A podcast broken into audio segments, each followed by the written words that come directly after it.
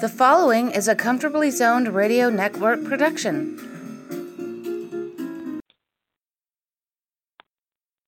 Good afternoon, everybody. My name is Alan Blumkin, and I'm here with my good friend David Nemec for another session of David Nemec's baseball history and statistics.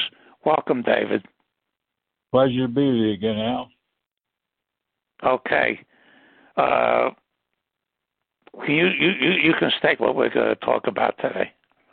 Uh, well, we're looking at, you know, with the the uh, Major League Baseball has mostly gone the way of the NBA and, and the NFL in their in their playoff scheduling, and um, the percentage of the best at the time the best team uh, is going to win in the postseason is, is much much less in baseball now than it used to be. It, it uh, certainly throughout history, the best team didn't always win the pennant. There were there were years I can point to 1906 uh, when when, the, when Cleveland had you know they had won the team triple crown: best fielding average, best ERA, best batting average, and they finished third. Uh, not a very good third at that.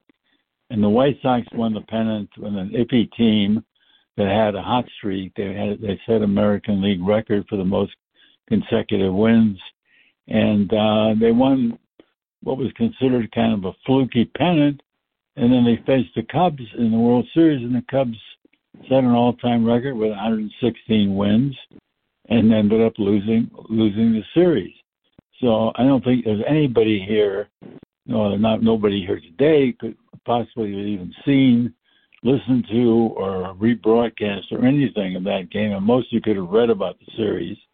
And uh, but I don't think any of us can state that the White Sox were the best team that year and make a case for it. They happened to get, uh, you know, the Cubs had deep pitching, solid, solid team, and the White Sox had a couple guys who got hot.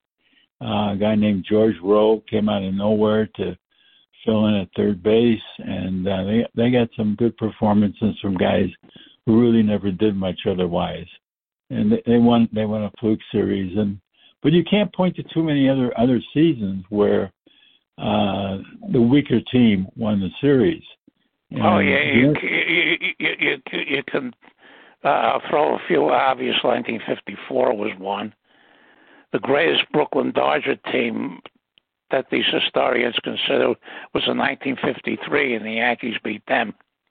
Yeah. In the World Series, I think the Orioles, uh, when they lost to the Mets, won 109 games. Yeah, they did. And they did. Uh, I think that, what about the A's team that lost to the Cardinals in 1931? They were probably they were probably a better team if they played. Yeah. If they played a you know, best. Um, uh, another one that won over 100 that lost was the 46 Red Sox. Yeah. Hmm. hmm. Yeah. Well, well, Williams. That was I. Mo, I think that was mostly due to Williams getting hurt, uh, getting you know taking a, getting hit yeah. by a pitch in, in uh, kind of a, a inter practice game prior to the World Series. There was a fairly long stretch of you know days off before the series started for the Red Sox, and he got hit by a pitch and wasn't the, wasn't the hitter that he could have been, and it was the only only chance he ever had to showcase his his talent in a, in the postseason. And that was that was tremendously unfortunate. And, yeah, the nineties. Um, yeah. Go ahead.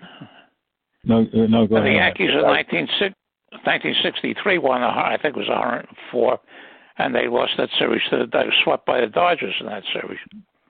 Yeah. So it's ha- it's happened. This is not uh, something that was, uh, you know, a one-time thing. But it, but it's not a it's not a team winning 109 games getting beat by a team that wins 84. And no. that's what that's what the Diamondbacks have won this year.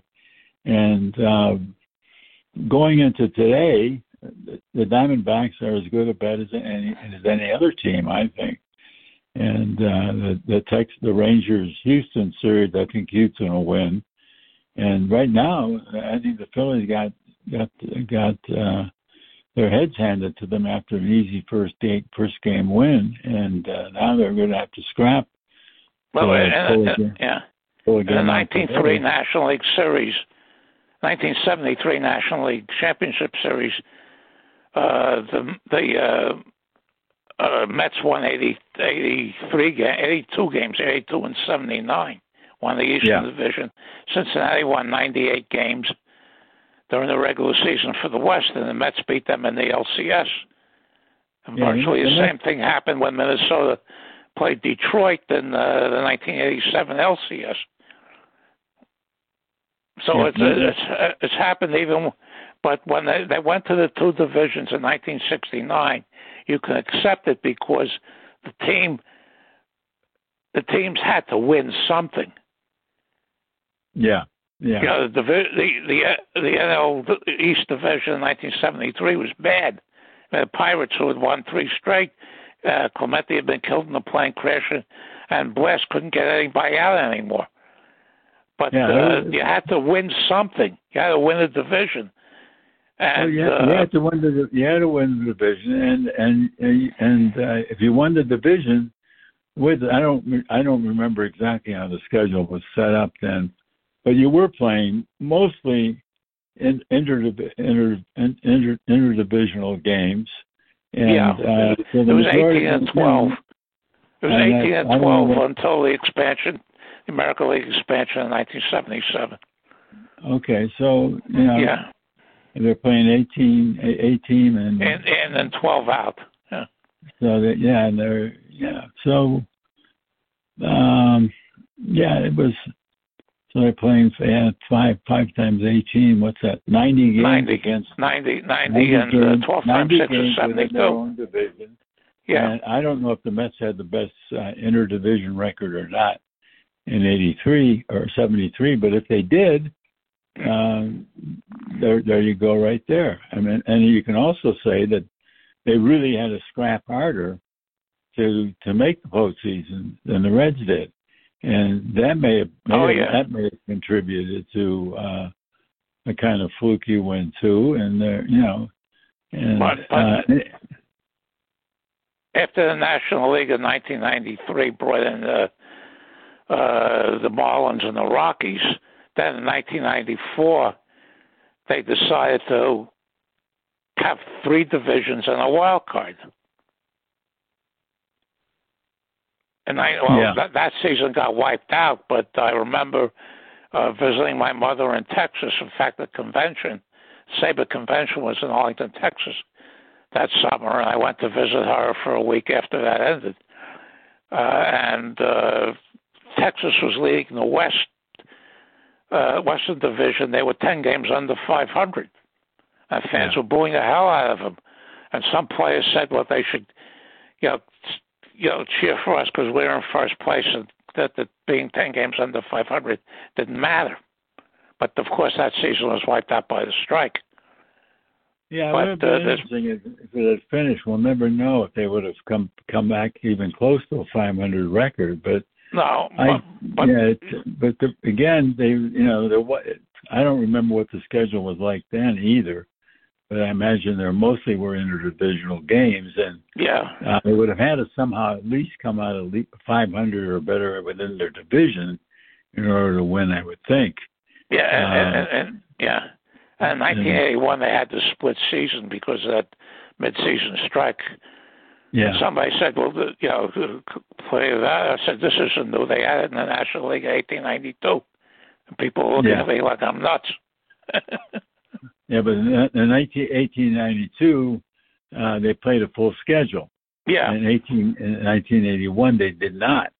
So, no. and in 18, 1892, it's it's it's you know Boston won the first half. They had a 12-team National League, and uh, they were looking at you know they really were they were, they were grappling. The National League and the American Association had merged prior to the 92 season, they were grappling with a 12 team league. What are they going to do here? I mean, you know, you know, how are they going to make things interesting if a team gets out to a whopping 10 game lead early in the season? Uh, the interest is pretty much over, so they decided to try a split season. And why they did, why they abandoned that idea, I really don't know.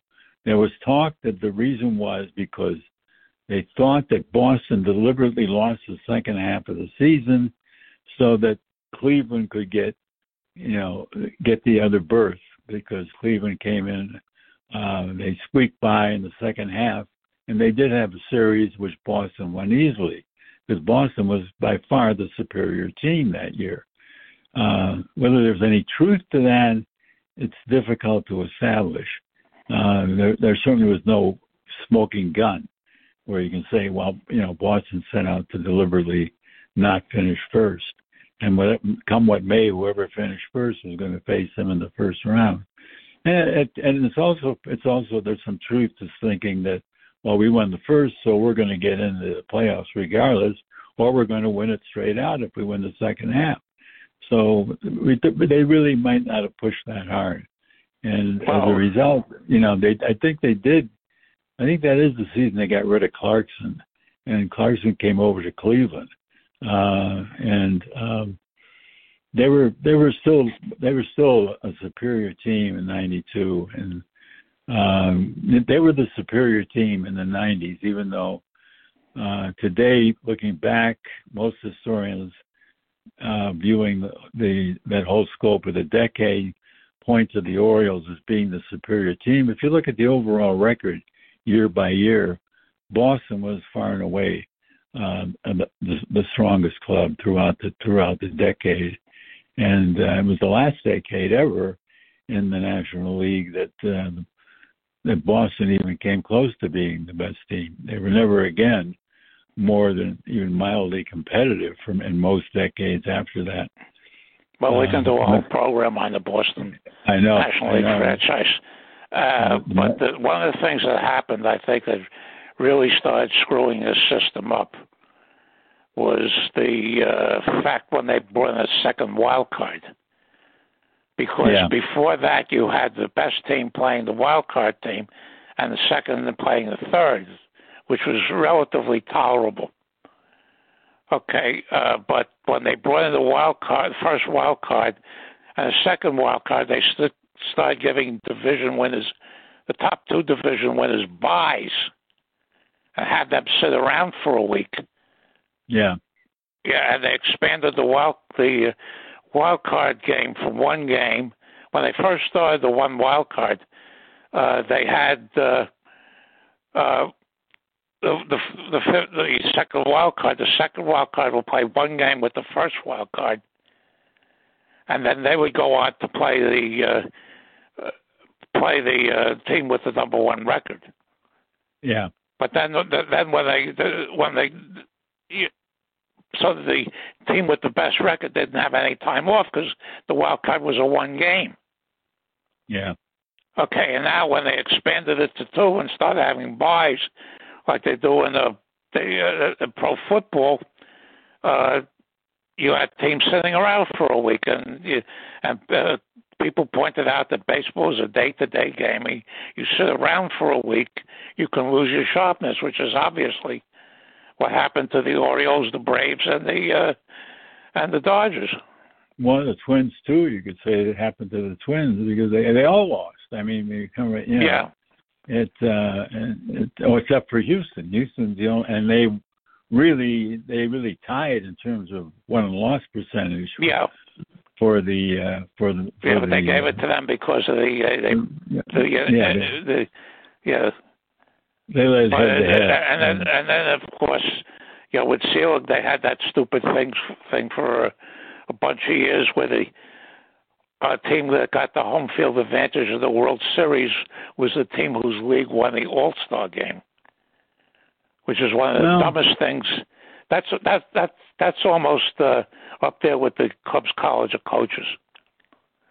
yeah, yeah, it, it it was, but um yeah, it's they had, they had to get they had to give some meaning to the All Star game, which is becoming a farce.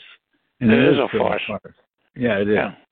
The home run derby is is, is um, uh, pro- probably attracts you know probably I would say almost five five times as much interest as the game itself. And uh, if you really want to watch guys just go out there and batting practice and hit them out, then that's your cup of tea. That and more power to you. Uh, if you want to watch an All Star game the way it was in the 40s and 50s, uh, you're never going to see one like that again. No, because no. you know, 40s and 50s they played to win, and and uh, you know, that, guys the leagues were to win separate. Yeah. Yeah. Yeah. You couldn't see Stan Musial playing the American League, Ted Williams in the National League, Mickey Mantle in the National League, Willie Mays in the American League. You know, they, they, they, they, it wasn't uh, the superstars didn't move around the way they do now. Yeah, they didn't. And I I really think they should uh, they should dispense with the mid-season All-Star game, and uh, it, it's it's you know, and I don't understand why the NBA has one either. I, I think they should Well, dispense they're- with that. And the hockey All-Star game, they all three should dispense with it. Well, for, for the uh, pro football got rid of the Pro Bowl. Yeah, they got rid of they got rid of the Pro Bowl, which is a smart move. Yeah. and but And um, the, the NBA is talking about going back to conference All Star games. Yeah. well, Because the last be- several years they had two of the superstars choose up sides like we used to do in the school year. yeah. Yeah, I know. Well, it, made for it made for more, you know, more fun. Yeah, and, more and fun. and with the, when you have the NBA All Star game, the over or under in points is somewhere around 350. Yeah, Nobody uh, plays defense. Nobody, nobody. No, you're right. Absolutely, you're absolutely right. Yeah. Yeah, it's. Uh, but There was a know, rookie getting- last year that got that got chewed out for playing defense in that game. Some of the parents go up to says we don't we don't play defense in this game. No, well, they didn't. They didn't play much defense in the uh, Pro Bowl either. After a while, yeah. but nobody wanted to get hurt. And, The last uh, time I watched the baseball All Star game was in 1981 when they came back from the strike. Somebody said, "Why?" I said, "Because, yeah, there's, you know, people move between leagues, and if I want to see pitchers one or two innings, I can watch any game." Yeah. Yeah. No, it's it's true. And I you know, but, but but you know, but getting back to the best team winning and uh, Yeah. in baseball, it, it it happens less frequently than it does in other sports. I don't think there's much question of that. That uh, the best overall team. Uh, I don't know what the I don't know. I I have no way, and no, I don't think anyone really has a good way of measuring uh, or devising a system by which you can measure uh, what the best team even is going into the series. And with with the uh, you know the DL list as long as it is now, uh, you, might you might just look at the healthiest team that qualified and, and pick that team, and especially the healthiest team with the healthiest pitching staff. Uh, I'm looking at I was looking at the uh, matchups in today's today's games, and some of these pitching matchups are unbelievable. I can't I Oh, can't yeah. believe they're going.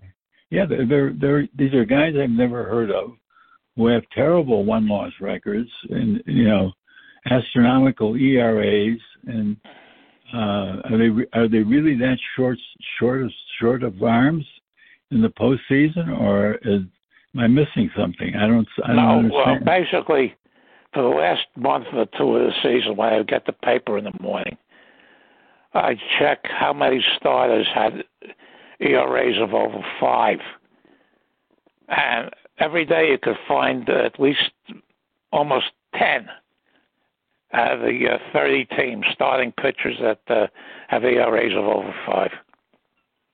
It was unbelievable. What, Wow. what's un- what, and what's unbelievable is I, I don't I don't know where these ERAs come from because the hitting, the, you know, the batting averages. but I guess it comes from home runs. And, and, Oh yeah, yeah. And that's the only Yeah. way. That's the only way that you know. If you're if you're a guy who really is is miserly with home runs, uh, and you have a a, a, a strong a, a decent arm and a way of taking care of it, uh, I I and you're on a good team. I can't see any way but but you you're going to have a fairly decent ERA. You're going to get through the season, and uh, probably lead your team into the postseason. A guy like Greg Maddux is worth a fortune, I think, today.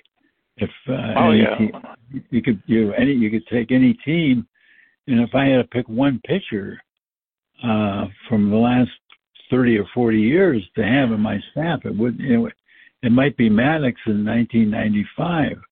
And uh, well, Pedro Martinez, one of those years. Pedro Martinez in 2001. Yeah. yeah, those are the, those are the guys.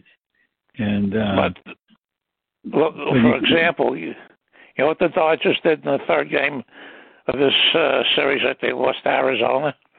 They started a pitcher named Lance Lynn, who was four, something like 14 and 13 with a 5.72 ERA. They picked him up from the White Sox in midseason.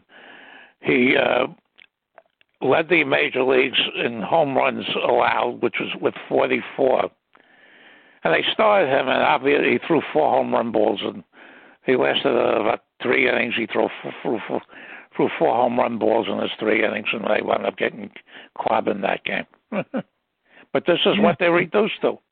Uh, you know, they, they, everybody needs starting pitching, and, they, and so, a lot of these teams, once they get to game three of a series, they have problems.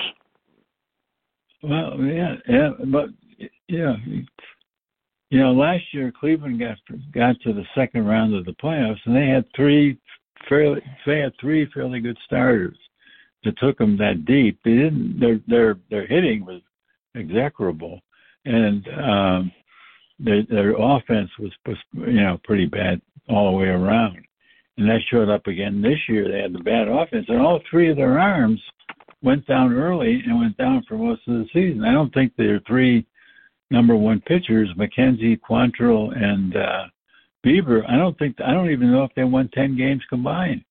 I don't think they did, and uh, they all run the DL for most of the most or a large part, if not all, of the season. McKenzie well, hardly pitched at all, and Quantrill, well, you know, and, and I know that Bieber missed a lot of time. And well, the Dodgers you know, had uh, Tom Zacco told me he's a big Dodger fan that Kershaw led them in innings pitched this year with 134. They had yeah. four starters out, three three with injuries, and one who was suspended for domestic violence. So they basically had no starters. And you keep bringing no, these relief pitchers that, every day. These same relief pitchers, eventually, they're going to start getting clobbered also. So is Trevor Bauer still a member of the Dodgers? No, no, they cut him when all the uh, legal stuff started. He played in Japan this past season. Okay, all right. I wonder what happened to him. Yeah, but it's... but but uh, the, the, it's uh, you know the, the Yankees had uh, several starting pitchers who were hurt. They signed this Rodon from uh, for 162 million dollars for six years. He was he pitched the last couple of weeks of the season. He was terrible. That's that's the yeah. Cortes who was one of their aces in 2022. Pitched about five games this year. Yeah, and these pitchers blow their arms out. I don't and, understand uh, what's going on. I really don't understand how there can be, uh, you know, Tommy John surgery. I mean, when when it came in with Jobe, and you know, you know, first came came came through with it with John and uh, and and then the, people realized the elbow they, it was a way to repair an elbow. A lot of guys had blown their whole careers just just with an elbow injury. They could there was no way to heal it, and uh, you had to replace it with with you know another another what a ligament tendon or whatever it is they use. And um, now you know Tommy John surgeries are are, are astronomical they're just astronomical. And if you well, if, if you look if you look back before that, there were plenty of pitchers in the 40s, 50s, and 60s that come down with bad arms, and that that was essentially a career ending. Well, uh, torn rotator cuffs were a lot, yeah. a lot of a lot of that. That's that's repairable now too, and uh, but there are a lot of there are some of these arm injuries that are irreparable, and there's you know that's you know these kids go down. They're 21 years old. Their second their second year, they're already looking at their second Tommy John surgery, and three year period, and you know what where can their careers go, and that's that's pretty much the way it is throughout Yeah. know, even through high school and college. Uh, everybody everybody just tries to throw hard. You know, a, a pitcher like Eddie Lopat could make you know hundreds of millions of dollars now. And, No, and, the, you know, the, the, the little left-handers, because I, Yeah. I have a friend of mine who's close to Bobby Shantz, who was just turned 98 in uh, the, the end of last month, and still has his marbles. He still does card shows uh, down there occasionally, that's amazing. and uh, you know, pitchers like Ford and Lopat and Pierce and uh, Shantz and Haddix, uh, the small lefties, they wouldn't even be looked at today. no, no, they wouldn't. Well, They wouldn't. Yeah, and And it's, it's, it's, it's a shame. Yeah, It's but the the, the thing is, is uh, one of the things uh, that I think uh, I think I mentioned one of the one the podcast we did. If they decide to go to 32, then you'll have eight 14 divisions.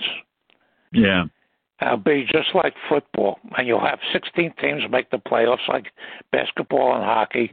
The World Series will start in mid-November and be played on either a neutral field or a uh, uh, warm weather field or a dome field. yeah, yeah, yeah. It doesn't make sense to do that. And, they'll, and they they'll, they'll re- realign it uh, geographically. Yeah, I don't know. I don't really know what they're going to do to, you know, make make the game anywhere near as intriguing. Now, we're- and, uh, If we're Yeah. around in another, you know, five, ten years, we won't. I don't think we'll recognize it. no, we won't. We won't. It's already. It's yeah. I yeah. know. I- It's uh, yeah. I don't. I haven't been to a game for a number of years now, and you know we've talked about you know games in the not too distant past that you know we talked about the uh, Seattle Convention SABR Convention game and those games are those games are gone. You're never you're never going to see a game like that again, and uh, it's just uh, it's it's a shame because it's and the skills and you know and and we talked about the the lack of fundamentals that, that you know that, uh, yeah it's just it's just incredible to see some you know I, I do watch it when I do watch stuff on the field which isn't that often but I'll tune in and, and generally I'll see something so bizarre I almost can't believe it because they just they they they don't they just don't have fun they aren't addressing fundamentals in the minor leagues there are no minor league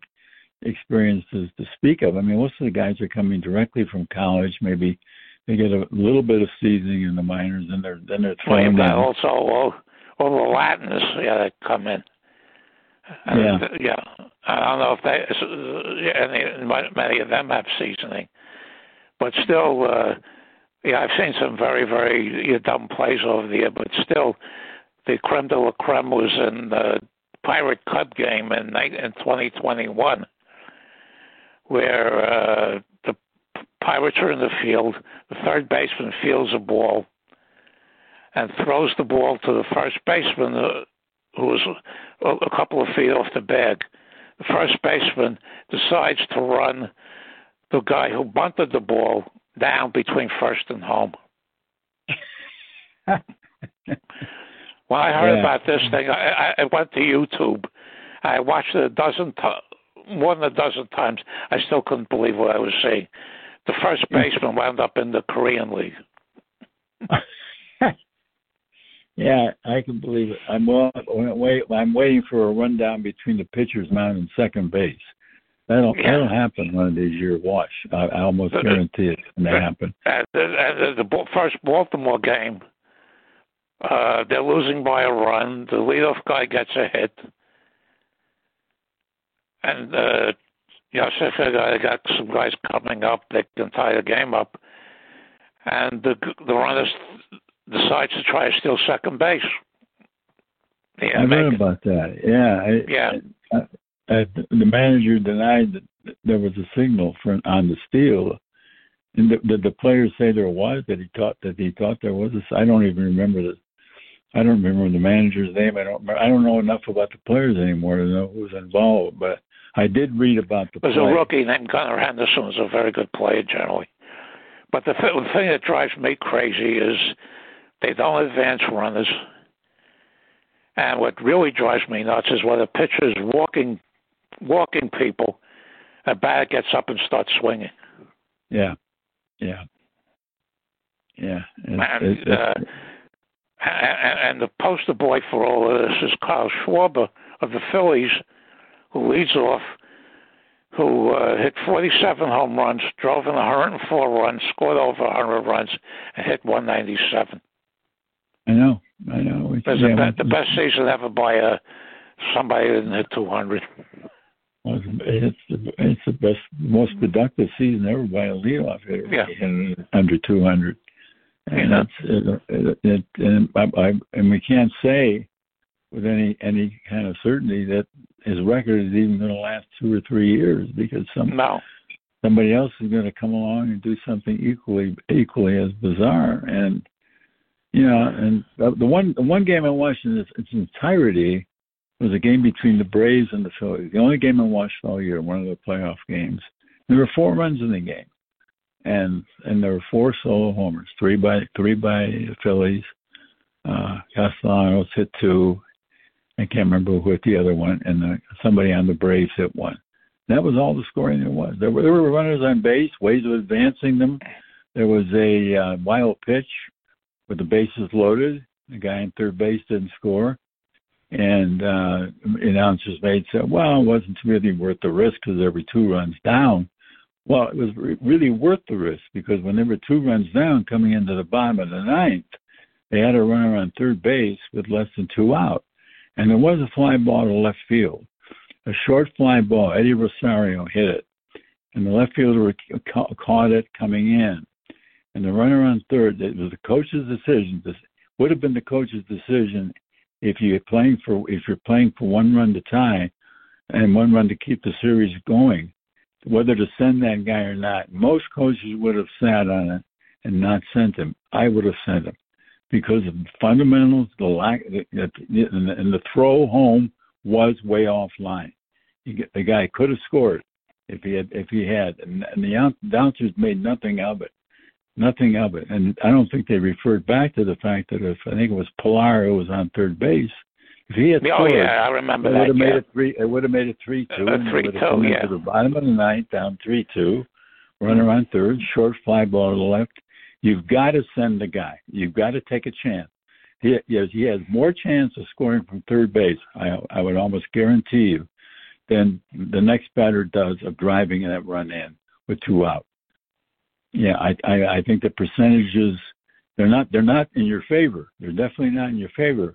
But the chances of a guy the guy up next getting a base hit with batting averages down around the low low two forties and two fifties at most.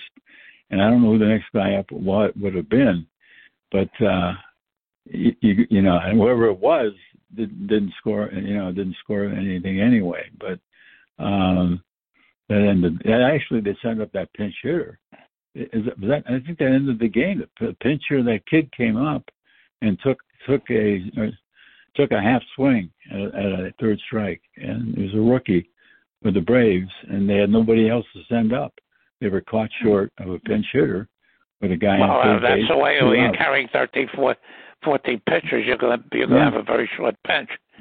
So they, they got caught. They got caught Yeah. by not sending Pilar in. They got caught by not, and they would have had a chance to tie the game and probably sat on that chance stupidly, not realizing the third base coach probably was not thinking ahead enough to realize I've got to send this guy on a fly ball because the next hitter is going to be this kid who's going to have to pinch hit, and this kid is way out of his depth here coming up in that situation.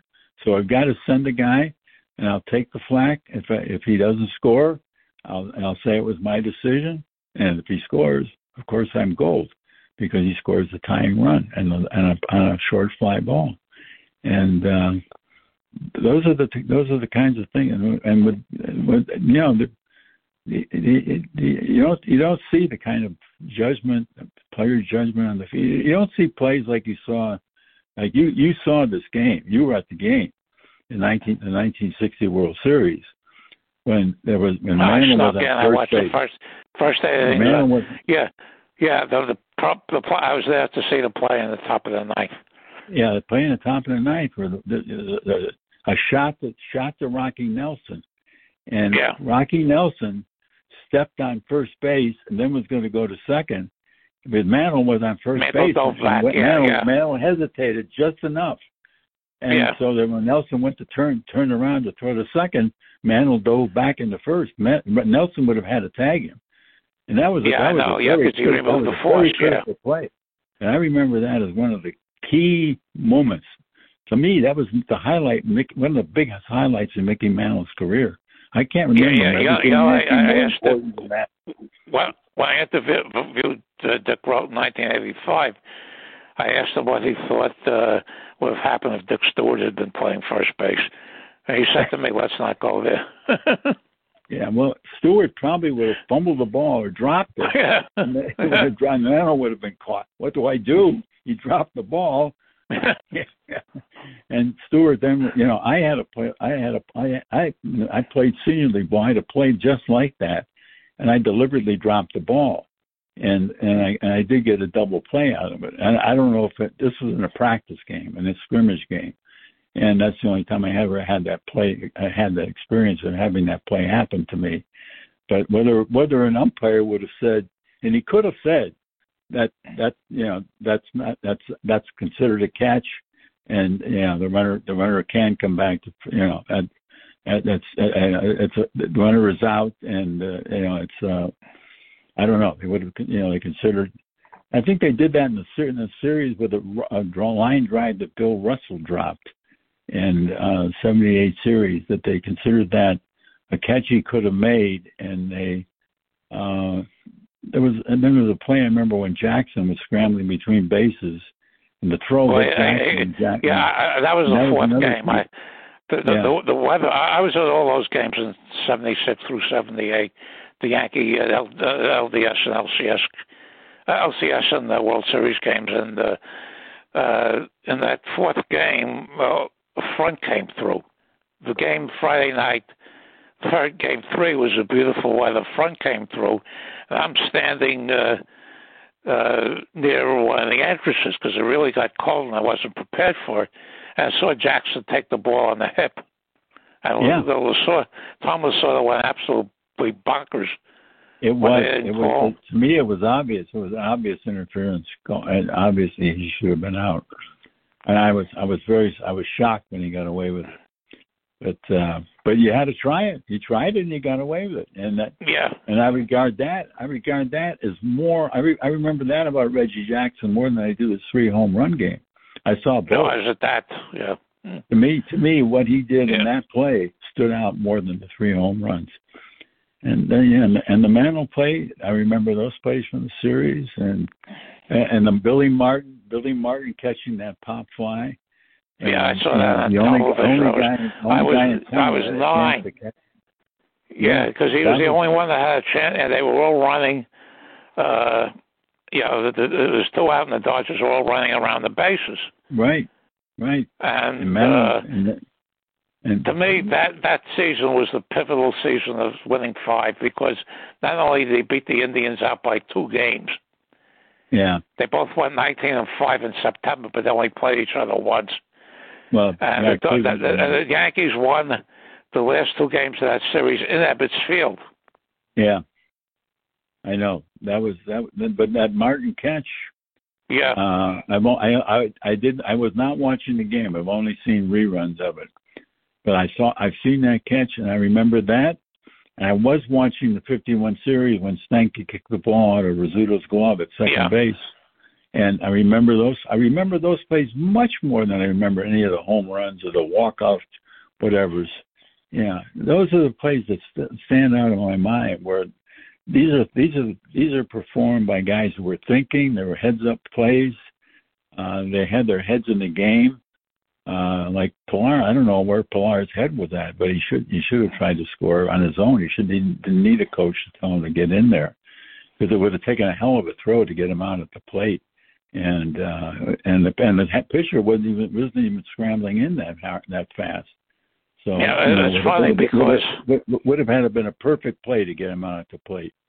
In Game Mm, Seven in 1952, uh, the Yankees had gone through uh, Reynolds, Lopat, and Ra- Raschi, and Lopat because Raschi could not could never pitch in relief. He was a terrible relief pitcher when they brought him in.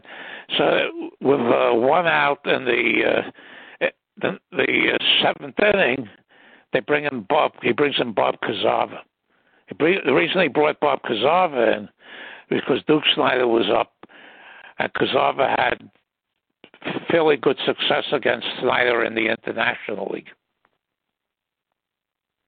So and Kuzava wound up pitching uh, two and two thirds innings of shutout ball in that series, and they wound up winning it.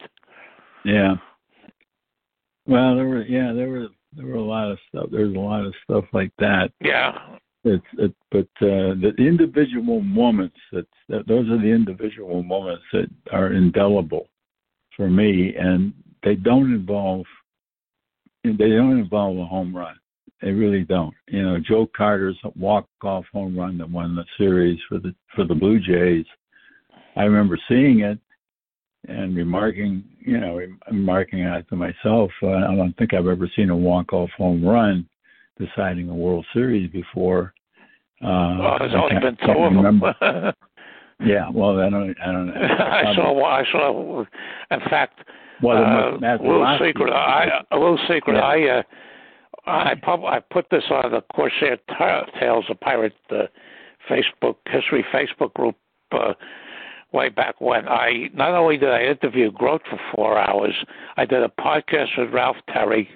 And before a card show in 1987, I got there early and spoke at length with Johnny Blanchard, uh, who was catching there because Howard was hurt and Berra was in the outfield. So I got all these perspectives on yeah the end of that series, the, the last couple of innings of that series, and uh, I did a whole dissertation on it. And uh, and uh, Blanchard was steaming 27 years after about Jim Coates. Yeah, He said he said we all knew that Jim Coates, I mean Hal Smith, had was a dead fastball hitter because he had spent the previous five years in the American League with the uh, Orioles and A's. yeah, And he Blanchard said he's signaling Coates to throw breaking balls. Coates is shaking him off. He goes out to the mound and he says, his coach says, I'm going to throw him a fastball. So Blanchard gets fed up. He says, throw your fastball. Threw his fastball, and Smith hit it over the fence for a three-run homer. yeah. And then he said I- that I after, yeah, after, the series was over, they were all, Yeah, you know, uh, in shock. And it says, Coach goes over to Ralph Terry and says, thanks for getting me off the hook. yeah, I was able to broach. I I was able to broach this with Ralph Terry because uh, it was a lot easier because uh, the fact that he uh, shut the Giants out in Game Two in 19, Game Seven in 1962. yeah. Well, that you know the, the thing. I one of the other mem- memory of mine that's most vivid is the the end of the '62 series uh, when when McCu- McCovey lined out to Richardson at second base, and that that ball, if it had been a couple inches either way, that would have. I think, I, if I'm not mistaken, there were runners on second and third at the time. Yeah, Maris made a out. throw at the top of that in that inning that threw that held uh, the runner at third. Yeah. Yeah, I do, I, I, I do dimly remember that, but I remember that line drive when I left the bat. It, it, the, it, the series was, either, was going to be over, and I hit. That was it. That was the final moment of the season. I knew it as soon as I left the bat. If it's a hit, they're going to score two runs and win the series. If it's caught, it's over. And my, this went fleeting right through my mind as soon as it left the bat, and uh, it was caught, and you know, and uh, the Yankees ended up winning. It's that, it's that close, but. Uh, yeah, it's the only series I remember ending that way, when it, when they a ball that could have gone either way, and if it had been a base hit, one team wins. If it wasn't a base hit, the other team wins. And instead of and no, no walk off, but just it had they had to score the winning run. They had to score it, and I think they would have scored it, but uh, I don't know. And then the thing I remember, well, I always remember most in the postseason about Barry Bonds was his throw from left field when. Who, oh, don't uh, bring that up. yeah, when when. Uh, oh, that was a very. Uh, I walked around days after that one. Yeah. Uh, you, I can imagine because I I saw because that. I know he and Drabek were leaving as free agents after that. Yeah, yeah the uh, the Braves first baseman was steaming around third base. Sid Bream, who was, on the Pirates no, the previous Sid two Bream, years. Yeah, Sid yeah. Bream, and I and I'm look I'm looking. I mean, I know they're going to send this guy. I was watching that game. I know they're going to send him, and he's good. And a, a decent throw. They're going to nail him. And and and, and the throw, the tell, I don't, the camera didn't quite have the right angle because it didn't show the complete throw. It, it, it showed Bonds making the catch and Bonds making the throw, but it, it didn't follow the ball completely, and I didn't realize how bad the throw was until I saw the replays. And that's my my moment of treasure I will carry around about Barry Bonds. When the chips were down, when he really he really could have done something to turn the series around, he didn't. He really came through in a big way for the other team. And you know, and this and that uh, ended up sending the Braves to the series, and, and it ended up being against a great series. I mean, that uh, that seventh game of that series was one of the classic games. I enjoyed. it. yeah, yeah. It's. Uh, well, I, I remember watching the uh, final game of the 1972 LCS. In those days, it was five games between the uh, Pirates and the Reds. The Pirates took a one-run lead into the ninth inning. Oh yeah, the game was, was in Cincinnati, and uh, Ramon yeah. Hernandez, who was retired, to side in order uh, in the bottom of the eighth for the Pirates. They bring in Giusti. Giusti serves up a home run to Bench uh, to tie the game. And then, uh, yeah, and then they bring in Bob Moose, and he blows it, and he he puts two men on. And uh, Giusti was the, the so-called closer. It was the same thing when I uh, spoke to uh, my friend Al Anderson in 1997 when they took Mike Jackson out. The Indians took Mike Jackson out, who had uh, pitched very, very well, and they brought in Jose Mesa. And that was terrible.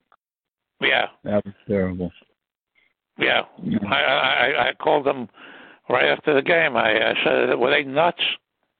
Yeah. Yeah, they were, and they, they hmm. really they also had a chance to sacrifice, and, and Alomar could not put down a bunt to get the runner over to third, and he would, he would have scored. With I, I think there was only one out.